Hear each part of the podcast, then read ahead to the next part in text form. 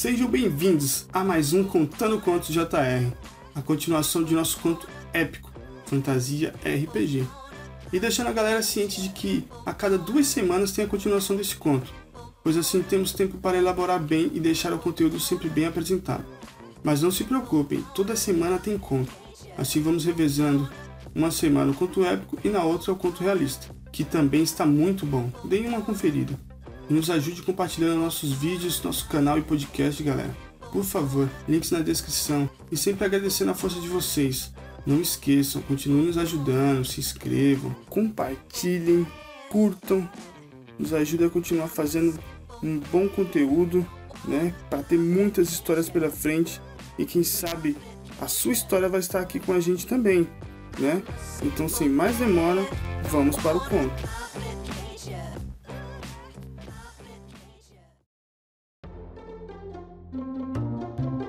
Adrian se mostra precavido. Vai que cai alguma coisa na cabeça dele, antes que seja no largadinho, né? E o bárbaro, esperto que é, também espera do outro lado. Falando nisso, esse bárbaro aí só esquece quando lhe convém. Assim a expectativa é enorme para o que podem ver ali dentro. Ah, lembrando que o último episódio acabou com o paladino segurando a maçaneta. Tudo está silencioso, mas uma brisa fria sopra de dentro da fortaleza que sai por todas as rachaduras, buracos em suas paredes e janelas de grandes vitrais sem luz, assim trazendo o cheiro de poeira e podridão. O paladino se afasta um pouco, enquanto os outros observam em volta. Caramba, Paula! Que merda de peido é esse, cara? Tá treinando a sério pra virar carniça? O bárbaro tenta disfarçar o medo que passa por suas veias, enquanto Adrian se mostra concentrado, ou melhor, deve estar se controlando para não se cagar. Esses caras que arrumei. É, aguenta aí, ouvintes e leitores. Sejam fortes. Imaginem que estão lendo Martin, o gordão lá, que vai nos deixar órfão de uma grande obra literária. Miserável, não vai terminar esses livros. Pensa só em comer. Dá pra mim que termino rapidinho. Pensando bem, vai ficar pior que o final da série como se fosse possível. Após esse medinho inicial, o paladino consegue virar a maçaneta e abrir a porta, até com certa facilidade. Ele empurra lentamente, já na postura de ataque. Observa ela se abrir e a luminosidade entrar e mostrar o que tem à frente. O cheiro ruim e a poeira se espalham mais ainda. Tendo dificuldade inicial de enxergar, mas aos poucos eles vão conseguindo ver algo. Pouco preciso, Assim Lúcifer acende uma tocha, segurando-a na mão que está o escudo, e adentra vagarosamente, seguido pelo guerreiro em posição de luta e o bárbaro demorando um pouco para entrar, mas não está mais que dois passos dos companheiros. O paladino chegando ao centro da sala consegue iluminar tudo, contando com a ajuda da luz do sol que entra pela porta. Assim estão em uma sala circular, com escombros na parte norte, onde em cima há uma torre de aproximadamente 9 metros, e esses escombros era a escada que dava acesso. Em volta perceberam que há goblins mortos. Um está empalado por uma lança encostada na parede, um perto dos escombros, parecendo que está de vigia, e dois no chão. Há duas portas ao fundo, uma mais a oeste e outra mais a noroeste, e pegadas no chão se dirigindo para todos os lados. E no silêncio se ouve um grito. Ao se virarem, é o bárbaro gritando. Os caras tomam um susto. Porém, o bárbaro sente nas costas uma fisgada, quando se vira um rato que está cravado e o sangue escorrendo. O Victor, por ser muito musculoso, não chega nem perto de conseguir pegar. As mãos não chegam não, filho. Para coçar, usa o machado. Sem pensar e desesperado para ajudar, o paladino corre e acerta o feroz golpe com o escudo para tentar ou derrubar o rato ou amassá-lo. Só que o rato se mostra mais ágil e pula. O golpe acerta o aventureiro que não consegue se manter em pé e dá de cara no chão, perto do alçapão aberto pelo paladino. E muito antes dessa cena, o Adrian já estava armando seu arco e flecha. E após perceber o rato pular, e cara, imagina a cena, tudo ao mesmo tempo. Câmera lenta, escudada no bárbaro, ele caindo, a cara de otário do pala, o rato pulando, Adrian soltando a flecha. Nossa, que cena linda a flecha indo em direção ao rato, o maluco metendo a cara no chão e a flecha quase acertando o paladino que sente o ventinho passando pelos seus chifres. Esse lagarto aí é boi, hein? e a flecha passando direto pelo rato e acertando a porta. Errou feio, tá achando que é Robin Hood, cara?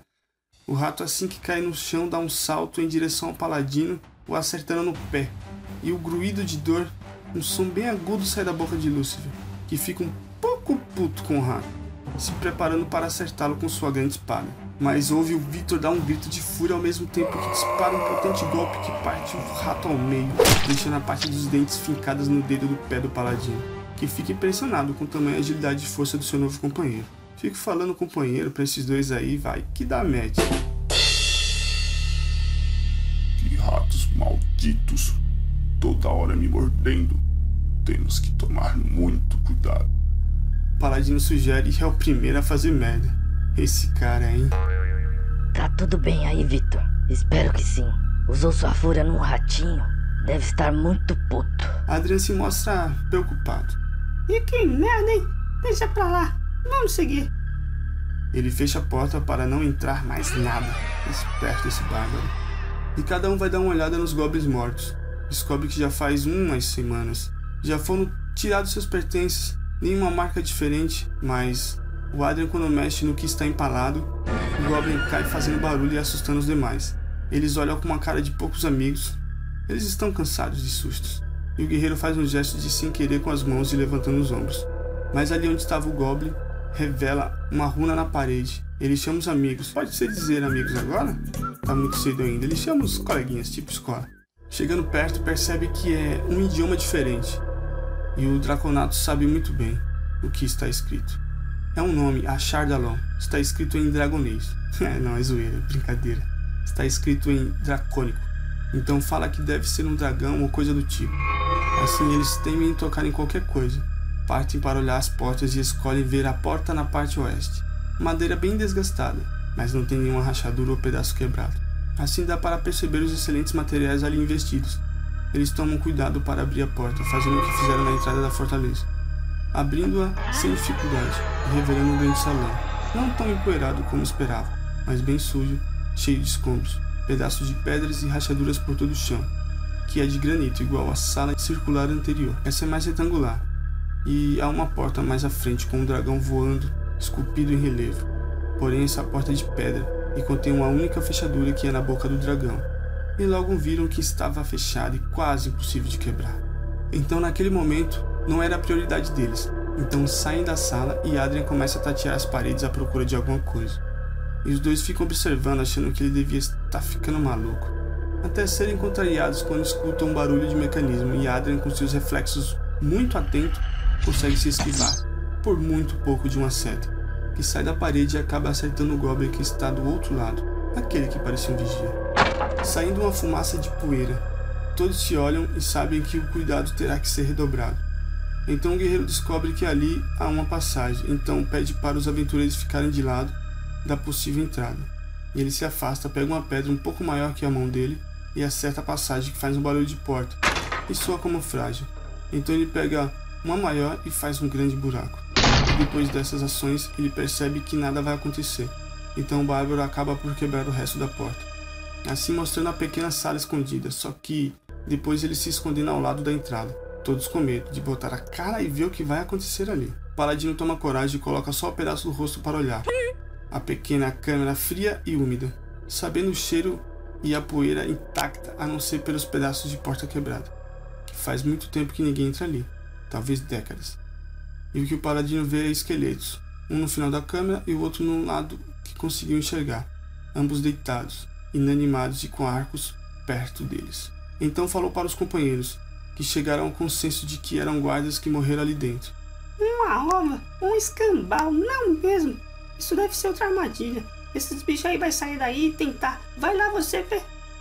O bárbaro faz uma indagação comum a eles agora. Ele não quer mais confiar em nada naquele local. E pede para Adrian atirar uma flecha, que não quer nem pensar ao contrário do cara de tanguinha. Então aponta seu arco para o esqueleto, que está no centro da sala, que é estreita, pelo menos é o que eles veem, ele atira acertando o esqueleto. E não se mexe. E ficam esperando algo acontecer. O Adrian está à distância, de dois metros da entrada, e Victor de um lado e Lucifer do outro. Ficam com medo de olhar. Uns caras frouxos viu que dá dó. mas um deles começa a esboçar um movimento para olhar e quando coloca a cabeça recebe uma pancada. Era justo o Victor, que se assusta mais com o movimento do que a pancada em sua cabeça. Assim todos avistam um esqueleto saindo da sala, com um arco na mão. Foi o que usou para bater. Só que estavam todos preparados. O paladino desfere um golpe em diagonal de cima para baixo, quebrando a parte inteira do esqueleto. Fica tipo João sem braço, ficando assim por pouco tempo após receber em seguida uma pancada do musculoso fisiculturista que deixou o esqueleto só o osso. Opera, com os ossos chacoalhando pelo chão. E sem muito esperar, quando estavam começando a se tranquilizar, uma voz de comando de Adrian soa para eles se afastarem.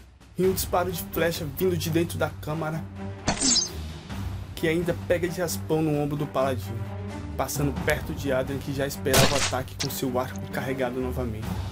Assim disparando uma flecha tão potente que despedaçou outro esqueleto, que se preparava para um novo disparo.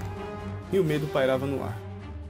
Mas os medrosos já estavam começando a ter coragem, então entraram rapidamente gritando pela câmara, parecendo os Gunis, mas se deparam com os esqueletos ao chão, e o do centro da sala nem sequer se mexeu, já que tomou uma flechada do Adrian, o incapacitando. Mas eles não queriam ficar mais ali, sabiam que isso poderia voltar, já que são mortos-vivos, né? Nossa, agora estão me surpreendendo com sua esperteza.